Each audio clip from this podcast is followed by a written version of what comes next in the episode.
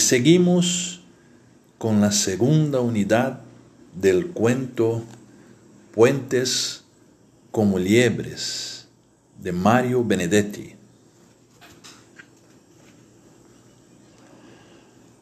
Esta vez me enteré rápidamente de la presencia de Celina en Madrid. Había pasado tres años en la cárcel, acusada de servir de correo internacional al servicio de actividades subversivas. La habían tratado mal, pero no tan mal como a otras mujeres, casi todas mucho más jóvenes que cayeron en aquellas jornadas de espanto.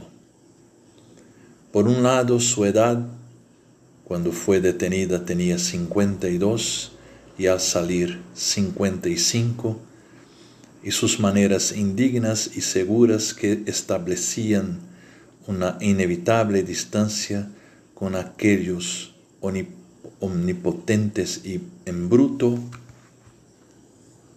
y por otro, sus vinculaciones con medios diplomáticos y políticos hicieron que los militares la guardaran cierta consideración, aunque ésta siempre estuviera ligada a algo que para ellos constituía un enigma. ¿Por qué una dama culta de buena familia, de aspecto impecable, de hábitos refinados, había arriesgado su confort su libertad y hasta su matrimonio, comprometiéndose en una tarea loca, irresponsable y para ellos sobre todo delectiva.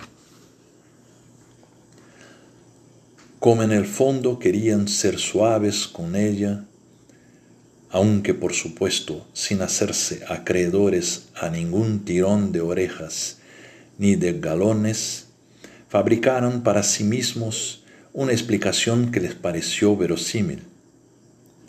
El hijo había estado metido hasta el pescuezo en faenas conspirativas y ella simplemente le había dado una mano.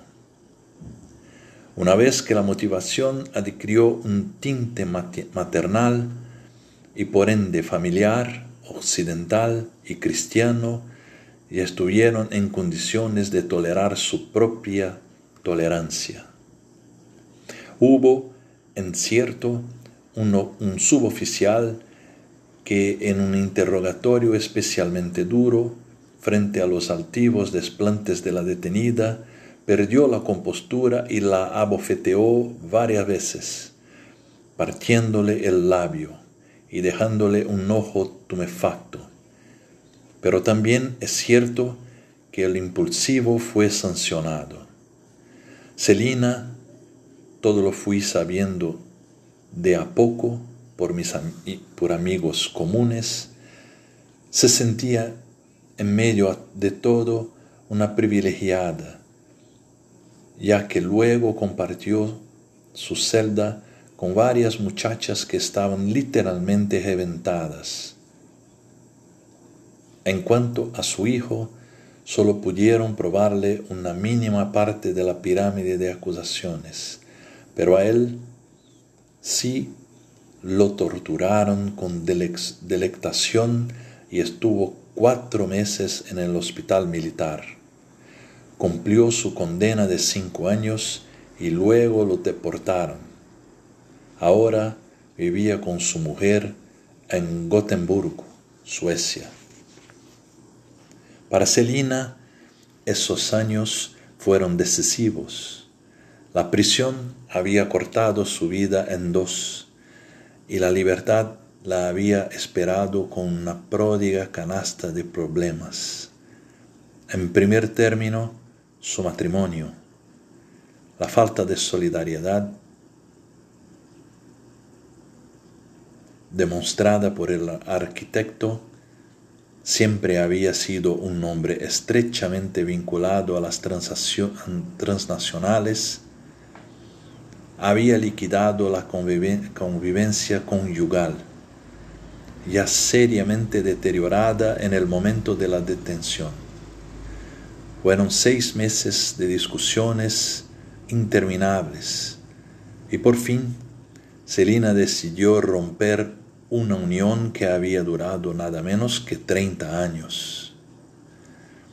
Cuando todo estaba resuelto y habían por lo menos llegado al acuerdo de iniciar el divorcio una vez que Trejo regresara de un corto viaje a su paraíso norteño, el proyecto tuvo una brusca e imprevista modificación, ya que el arquitecto sufrió un síncope en el aeropuerto Kennedy exactamente cuando los altavoces llamaban para su vuelo de Pan American. Mientras el hijo siguió en el penal, Celina permaneció en Montevideo, a pesar de que el muchacho en cada visita le pedía que se fuera. Yo sé por qué te, por qué te lo digo. Andate vieja. Pero la vieja solo hizo sus bártulos cuando él telefonó desde Estocolmo que había llegado bien. Precisamente, Celina venía ahora de Suecia donde había pasado un mes con el hijo y la nuera. Su proyecto era estar dos meses en España y luego decidiría.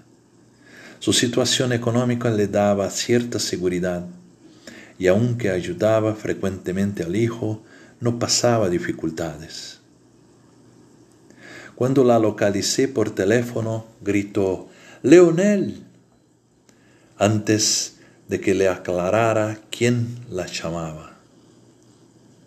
Teníamos que vernos, claro, pero le dije que el domingo yo debía partir por tren nocturno hacia Andalucía y le propuse que me acompañara, así aprovechábamos, aprovechábamos el viaje a Huelva y Málaga y Granada para contarnos una vez más quienes éramos. Hubo veinte segundos de silencio que me parecieron media hora y por fin dijo que bueno. Yo me encargaría de los billetes y de reservar los compartimientos individuales y de primera, por supuesto. ¿De acuerdo? De acuerdo. Imaginé que estaría sonriendo y que a una hora la Gioconda saldría perdidosa. La noche de domingo llegué a Atocha media hora antes de lo convenido.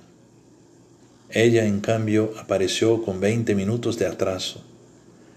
Desde lejos venía pidiendo perdón, perdón, y lo siguió diciendo, ya muy quedo ya, muy quedo junto a mí oído cuando nos abrazamos. No había tiempo para ternuras, de modo que fuimos casi corriendo hasta el andén y por el andén hasta el final donde estaba nuestro vagón. En realidad subimos dos minutos antes que el convoy comenzara, comenzara a moverse un tipo bastante amable, nos acompañó hasta nuestras respectivas cabinas individuales, tal vez un poco extrañado de que no tuviéramos una doble. Dejamos el equipaje y, los abrigos eh, y los abrigos y solo entonces tuvimos tiempo de mirarnos. En marzo voy a ser abuela fue lo primero que me dijo. Algo así como una alerta. Ah, yo no. Para no correr este riesgo espantoso, tomé la precaución de no tener hijos. Nos volvimos a mirar, pero indirectamente, gracias al cristal de la ventanilla. Leonel, ¿Será que por fin estaremos tranquilos vos y yo? Querida, has cometido tu primer error. Yo no estoy tranquilo. Tomé su mano y la conduje hasta el reloj llamado Cuore. El mío, claro. Pasciuto es por la corrida. A tus años, mira, que, que no quiero chantajes cardiovasculares. Mi desilusión debió denotarse porque apartó la mano del reloj y la pasó por mi pelo. Quiero empezar por un comunicado oficial, dijo. He llegado a la conclusión de que te quiero. ¿Y cuándo fue eso? En la cárcel. Una noche me di varias veces la cabeza contra el muro, por estúpida. Hace siglos que te quiero. Y entonces, ¿por qué desaparecías y te ibas a los Estados Unidos y te casabas y todas esas cosas horribles? Yo también podría preguntarte por qué te, quedabas y te desgastabas entre los fierros y llegaba de improviso tu hermana y te casabas y te divorciabas y todas esas cosas horribles. Sí, era cierto. En algún momento deberé darme la cabeza contra el muro. Fuimos a cenar al vagón restaurante, pero no había ni crema, aurora ni churrasco, así que tuvo que ser jamón de York y trucha a la almendra. ¿No te parece que desperdiciamos la vida?